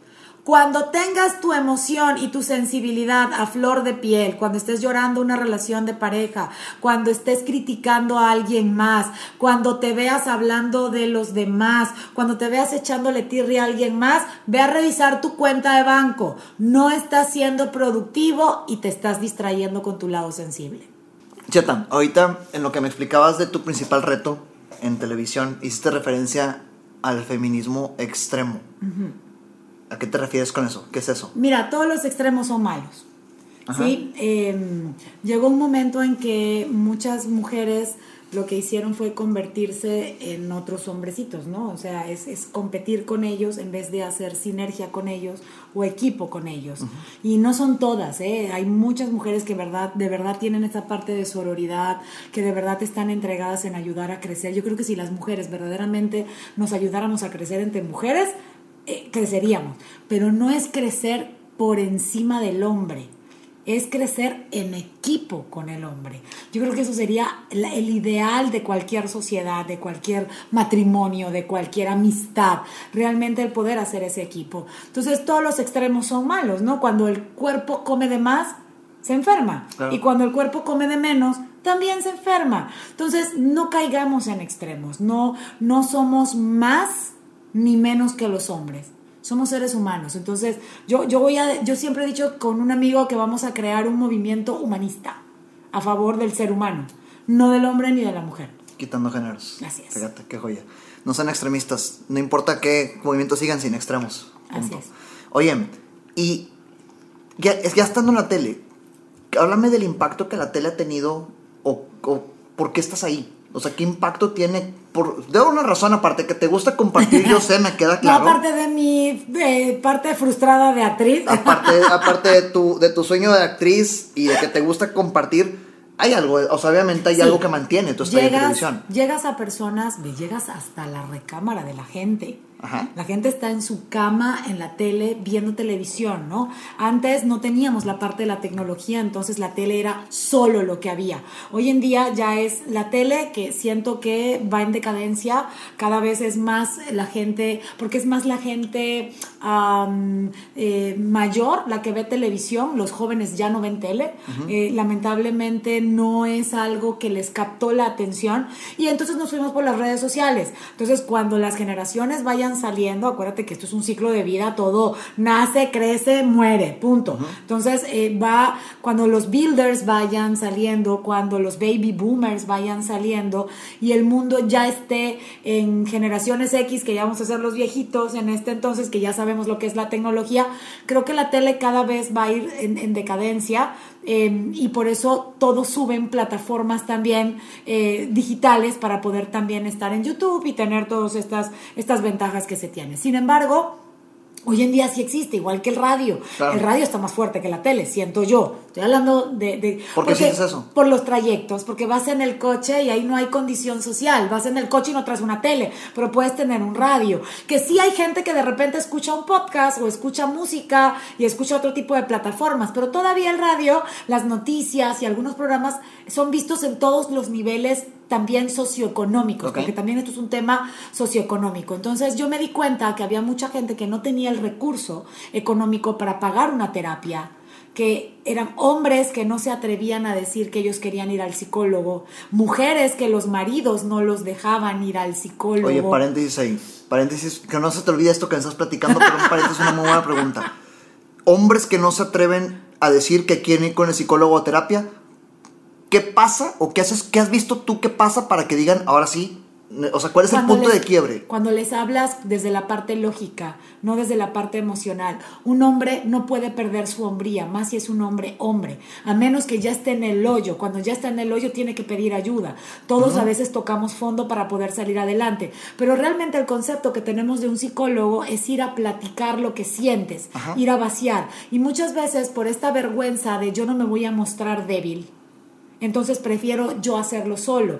El hombre necesita recuperar su hombría. El hombre desde la época de las cavernas es cazador y es protector. Entonces mostrar debilidad, mostrar miedo, era no ejercer con la función que la vida le había deparado. Entonces, emocionalmente y mentalmente eso es un proceso. Hasta que tú le explicas de una manera eh, mental, que es lo que yo siempre le digo, yo tengo más pacientes hombres que mujeres por esa razón. Porque cuando vienen conmigo, yo no les voy a preguntar cómo te sientes que es lo que vemos en las películas. No necesariamente la técnica es así. Es, eh, yo te doy razones y te voy a dar estrategias para salir adelante.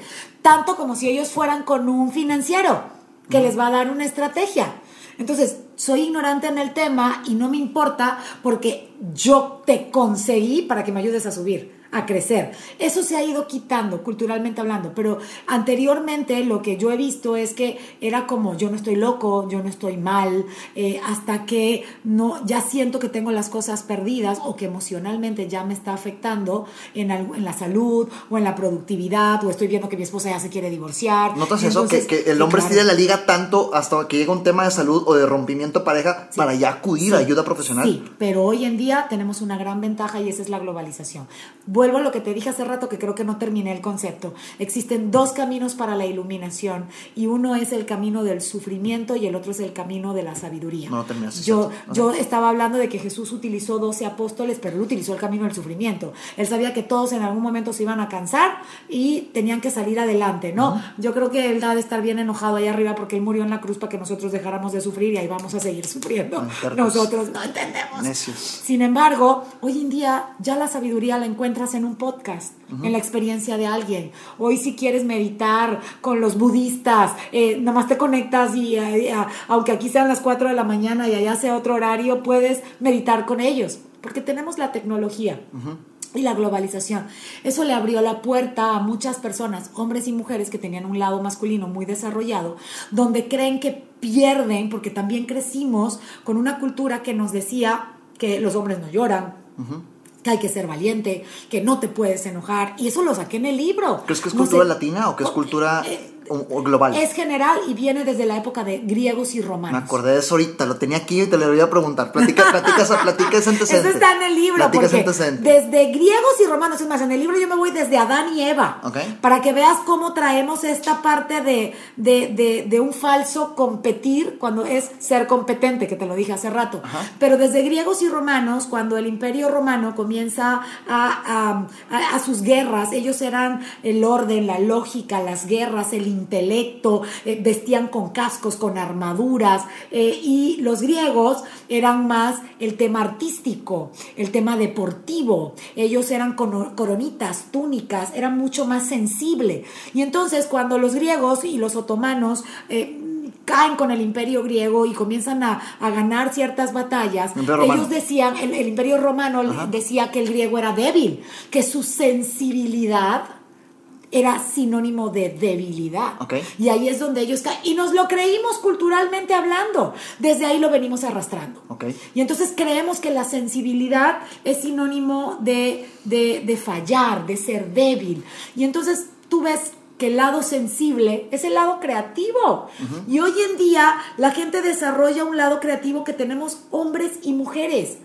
Hombres y mujeres también tenemos el orden, la lógica y el intelecto. Todos tenemos todo. Lo que hay que aprender es a equilibrarlo y a ponerlo a favor de lo que te conviene.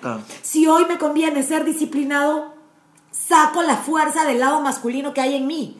Si hoy me conviene ser sensible y entender a mis hijos, saco el lado sensible que tengo en mí. Si hoy me conviene comprender que un negocio tengo que cerrarlo, tengo que sacar la fortaleza, pero la creatividad que viene de mi lado femenino. Entonces, si nos enseñaran a poner en equilibrio esas cosas que hay en el lado masculino, que hay en el lado femenino, todo es una combinación de ideas. Las ideas vienen del lado masculino. Que yo quiero hacer un libro, salió de mi lado masculino. Quiero escribir un libro que yo comience a pensar de qué quiero escribir en el libro y cómo lo voy a escribir y qué color le voy a poner a la portada y cómo voy a hacer mi presentación, es mi lado sensible. Cuando me pongo a escribirlo, es mi lado masculino decidido que está escribiendo. Cuando lo estoy leyendo, es mi lado receptivo femenino que lo está revisando. Cuando lo saco a la venta es mi lado masculino que está con toda la estrategia. Pero cuando estoy compartiendo, hablando de mi libro, para que otras personas se enganchen, estoy utilizando mi lado sensible. Ramiro, ¿qué tú crees que es lo más atractivo para una mujer de un hombre? Seguridad. Que, que se aviente seguridad, no sé. Este... Pero esa seguridad viene del lado masculino o del lado femenino yo lo canalizo al lado masculino. Si la seguridad viene del lado masculino, me va a salir un macho diciéndome lo que tengo que hacer, bien seguro de dominarme. Pero si la seguridad viene acompañada de una sensualidad, de que yo te digo que yo sé a dónde te quiero llevar, pero te voy a tratar con delicadeza, viene del lado sensible. Lo que conquista de un hombre a una mujer es su sonrisa, es el buen trato, Porque si el lado masculino completo saldría, tendríamos miedo del Tacha. hombre. Pues, lecciones, chicas. ¿eh? Lecciones, lecciones de- Eso de lo vas a entender en mi libro que se llama Misma especie, distinta naturaleza, las relaciones de pareja después de los 40. Pero es el número 6, el libro número 6, falta, ¿no? pues sí, todo falta. Falta, falta, pero... Es el cuarto. Lecciones de cortejo con cheta. Oye, eh, ahora sí, regresamos del paréntesis, porque te dije que era un paréntesis importante este, pero me estabas diciendo a... Eh, de hablamos de la televisión y que luego los hombres... eh, Sí, el feminismo extremo Ajá. y que tendríamos que tener esta parte de equilibrio para poder tener mejor sinergia con los demás. Yo creo que sí, es, es parte de eso. Todos tendríamos que tener el equilibrio desde nosotros. El equilibrio no puede ser con los demás, Ramiro. Si yo tengo un equilibrio contigo, el equilibrio es el punto medio entre dos fuerzas. Uno de los dos tendría que ganar. ¿Sí? Ok. Entre tú, en, en mí tiene que haber equilibrio. Yo tengo que dominar mis demonios, ¿sí? Que esa es la etapa del enamoramiento, enamoramiento. Saco lo mejor de mí y oculto lo peor de mí porque te quiero conquistar. Claro. Estoy dominando mis demonios. Pero entre tú y yo tiene que haber armonía. Si no hay armonía, se pierde la alegría. No perdamos la alegría, que eso es lo que, eso es lo que nos ha pasado en el mundo. Perdimos tanto el equilibrio propio que no sabemos armonizar con los demás y no estamos disfrutando las relaciones. Ay, ¿y co- ¿cómo, ¿Cómo trabajas eso? ¿Cómo te das cuenta que estás... ¿cómo, cómo- Autovaloración incondicional. pero ¿cómo se da cuenta alguien que está cayendo en eso, que cayó en eso? Cuando aprendas a reconocer tus áreas de oportunidad. Y entonces entra la palabra reconocer. Tienes que aprender a reconocer lo lindo y lo no tan lindo que tienes tú, porque no eres un producto terminado. Ramiro, hoy en día el, liderazgo que está de moda son los líderes narcisista humildes. Narcisista porque saben quién son. No necesitan que alguien les diga quiénes son. Ya lo saben y están seguros de quiénes son. Pero son humildes porque saben que pueden aprender todavía más cosas y pueden aprender de alguien más. Y eso es seductor. Esa humildad viene del lado femenino. Ok. ¿Qué sigue para Cheta? ¿En qué andas? O sea, es que ahorita antes de grabar te preguntaba, eh, porque yo veo, yo veo cápsulas en, en- en- en internet de que sigues ahí con Jerónimo, pero ya me reafirmaste que estás con Jerónimo ahorita. Sí. Eh, veo también que estás en empresas dando pláticas. Me encanta. Asumo por lo que dices que también sigues en eh, terapia uno a uno, ma- muy inclinada a los adolescentes, por lo que nos diste de contexto ahorita. ¿En qué más se te va el día? ¿Cómo es un día tuyo? ¿Cómo es un día tuyo? Aprendí a incluirme en mi agenda. Hoy en día me doy tiempos. Hoy en día sí me incluyo en la agenda para tener tiempos de descanso, tiempos de relajación, tiempos de recreación, tiempos con mis hijas. Habla- Háblame Eh, de eso, de las tres R's. Ah, son tres R's. Es que hemos, ¿Se acuerda? Oh, sí, hemos platicado bastante tiempo, siete años, seis años, dijimos ahorita, claro. Importante meter tres R's dentro de tu agenda. Tiempos de relajación, verdaderamente de descanso. ¿Qué te hace sentir descansado? Un masaje, leer, escuchar música, ver una película. Tú eliges qué, pero tienes que incluirlo mínimo una vez a la semana. Tiempos de recreación. ¿Cuándo fue la última vez que reíste a carcajada y que te llenaste con amigos, viendo unos videos, eh, cantando una canción, eh, grabándote, jugando juegos de mesa? Cada quien sabrá qué. Pero muy importante tiempos de reflexión. Tiempos donde te jales las orejas y digas, ¿cómo voy? ¿Qué tengo que hacer para ir mejor? ¿En qué le estoy regando? ¿Qué puedo mejorar? ¿Qué necesito mejorar en cada una de las áreas de mi vida? ¿Cómo platicar con la gente? ¿A quién le tengo que pedir perdón? No, no por ir primero a pedirle perdón a ellos, sino por sentir el perdón primero en mí. Eh, ¿En qué me estoy sintiendo culpable? ¿En qué momento me dejé? ¿Qué cosas dejé a un lado? Eh, ¿Qué cosas me estoy martirizando que debería de suavizarlas? Eso es un tiempo de reflexión. Mucha gente lo hace con la oración, mucha gente lo hace con la meditación. Yo te digo, siéntate, siéntate y date 15 minutos contigo, tu mente no falla. Vas a saber qué es lo que tienes que hacer, pero no sabemos ni siquiera darnos un tiempo a No nosotros. sabemos. Bueno, me incluyo, no sé, no Sí. hablo por mí, no sé. Hay gente, por ejemplo, yo no sé mantener mi mente quieta, yo no puedo estar en una meditación porque mi mente todo el tiempo está pensando, entonces no medito, está bien, pero reflexiono. Entonces pongo mi, mi- mi- mi mente a, a girar, pero en torno a mí, no al trabajo. ¿Qué sigue para Cheta? Cheta, un, día a día de Cheta es... es Acá es- te levantas. A ver, es que, oye, es parte del equilibrio que tú estás demostrando tener. Ok, yo me levanto a las 8 de la mañana porque me acuesto muy tarde. Entonces, hoy me doy el lujo Ajá. de levantarme tarde. Te levantas a las 8. Me levanto a las 8 de la mañana. ¿Cuál es tu ritual de la mañana? Eh, me hago un café mi bulletproof no rico. puede estar, no estar en mi día a día. Por eso el es un, ahorita. Es un café que tiene mantequilla clarificada, el famoso ghee, aceite Ajá. de coco, que hoy en día ah, van a buscar uno que es un extracto que no sabe a nada, leche de almendras, eh, café y media cucharadita de cacao. Eso es todos los días, eso es alimento para mi cerebro. Eh, de ahí si puedo salir a caminar tantito, lo hago, no, no, no es todos los días, pero si lo puedo hacer, lo hago. Lo haces más para reflexionar, ¿no? Sí. Más que por disciplina eh, física. Lo o- hago más que por, por, por, por, por hacer algo. Porque la verdad sí me cuesta muchísimo. Pero eh, creo que antes del café se me olvidó algo muy importante. Tengo pegada en la pared arriba de mi cama un letrero que dice Blessed. Y todos los días sé que soy muy bendecida por haber abierto los ojos, entonces agradezco. Y de ahí creo que empieza el día dependiendo de lo que tenga que hacer, porque muchas veces a las 9 de la mañana ya tengo sesiones. Entonces, de 8 a 9, pues tengo que arreglarme en friega. Me tardo una hora en arreglarme porque es mi tiempo para mí como mujer. ¿Cuál es tu ritual para arrancar con pilas? Por ejemplo, el mío, el- y quiero, quiero entender tu, tu ritual. Don't Yo, stop me now. Eh, Queen. Ya, ya, ya, ya, creo que ya sé por dónde vas, pero por decir, yo no soy el mismo si yo empiezo el día sin hacer ejercicio. Yo me tengo que levantar a las 5, hacer ejercicio para estar a las 8 con una energía. Yo no soy la misma, si no agradezco primero y luego pongo música para decretar lo que quiero que sea el día. Yo empiezo mi día en mi regadera diciendo, hoy es un día súper genial, espectacular, increíble, maravilloso, sofisticado, elegante, de salud, de alegría. ¿Cómo quieres el día? Tú lo empiezas a crear. Y eso lo hago en mi regadera. Y- y lo haces, o sea, no- no- no sí lo hago, sí lo haces, o sí sea, lo sí, hago. sí. Y luego eh, ya hasta Thermofisher, ya, ya, ya les pasé mi canción. Tengo, tengo dos canciones que me gustan mucho para subir el ánimo. Una de ellas es la de Hombres G, voy a pasármelo bien, o sea, me puede encantar. Eh, me, me- me- me gusta la parte donde dice, sé que tengo algunos enemigos, pero esta noche no podrán contar conmigo. Y ahí me muero de la risa, porque digo, no, no, podrá haber gente que no le caigas bien, pero no pasa nada, no van a contar contigo, tú vas a salir adelante. Eso me gusta mucho. Y dicen que la Don't Stop Me Now de Queen es la canción más alegre del mundo. Órale. Y entonces ya la convertí hasta en el ejercicio de activación que hago todos los miércoles en la empresa y los pongo a bailar y a estirar. Entonces estiro, sí estiro porque aprendí a estirar desde que tuve un problema en la rodilla. Dije, ok, no haré ejercicio, pero tengo que estirar. Punto. Entonces sí estiro con la canción y me estoy secando el cabello y estoy bailando en mi baño y sí. Ese ritual sí es mío. Tengo mis decretos pegados en la pared en mi cartulina fosfo. Yo se lo mando a todos mis pacientes. Yo también lo hago. Y eso es como mi vez. rutina diaria con la que empiezo el día. Sí. Ok.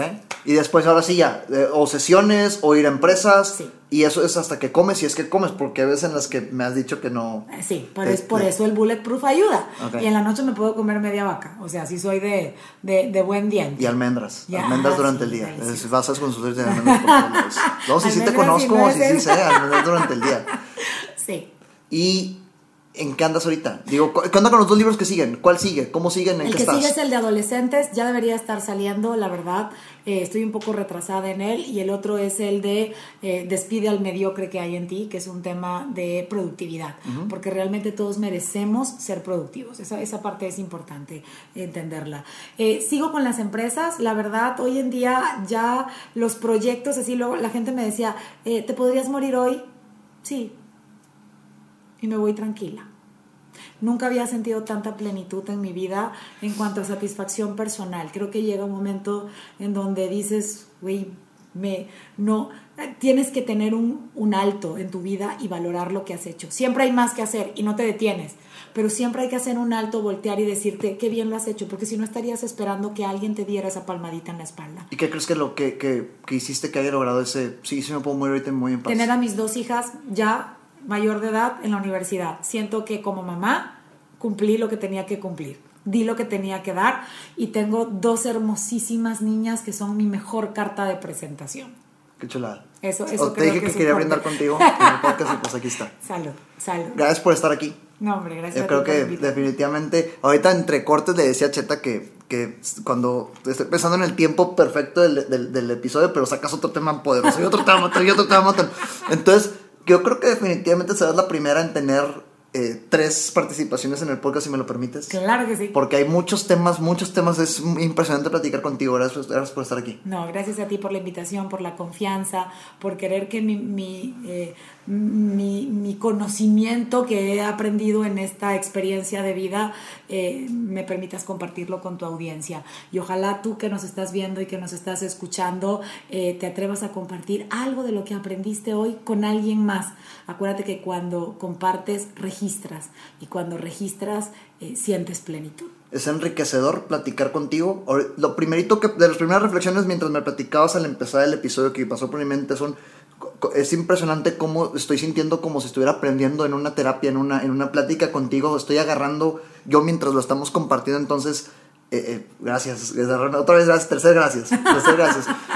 Eh, ¿Dónde te encuentran? ¿Qué onda contigo? O sea, con tus redes. Me encuentran en mis redes sociales como arroba chetamotiva porque Cheta motiva tu buena actitud, ese es mi eslogan. me encuentran en mi página web eh, www.cheta.tv, em, Cheta con doble T. Allí te manda todas mis redes sociales. El, podcast lo encuentras en Spotify, Motívate y Actúa con Cheta. Mi canal de YouTube, Cheta Motiva. Twitter, Instagram, TikTok, Facebook, Instagram, también Cheta Motiva. Y pues bueno, eh, el libro en Amazon. Las personas luego me están preguntando dónde lo pueden conseguir. El libro lo pueden conseguir digital en Amazon. Los que viven aquí en la República Mexicana, yo se los puedo hacer llegar en mi página web también los tengo. Y pues bueno, siguen muchas cosas más porque un proyecto que tengo en mente es M Motivación Positiva sigue siendo una empresa donde eh, compartamos más personas eh, de una manera integral distintos temas para que la gente pueda crecer eh, en, cada una de sus áreas. Y pues ahí va creciendo el equipo y pues esperen, porque este chico va a estar también dentro. Me acuerdo, me acuerdo de cuando nos íbamos a Saltillo y a León. Con Cheta viajé dos veces, aquí a Saltillo y a León a participar en nueve más. Y sigue, sigue existiendo. Y así va a ser. Sigue existiendo y, seguiremos haciendo más cosas. Yo sí quiero. Vale, pues gracias de nuevo. No, muchas gracias a ti. Nos vemos en el siguiente episodio y pues aprovechen esta joya, por favor, veanlo varias veces. Veanlo y alimentense bien. Aquí está la prueba. Definitivamente. te lo dije antes de cámara y te lo digo también en cámara. Recuerda que nada de lo que escuchaste aquí sirve de algo si no lo ejecutas. Gracias por escucharme, comparte para llegar y motivar a más personas. Sígueme en redes sociales como arroba Ram González en Facebook, Instagram, YouTube y LinkedIn.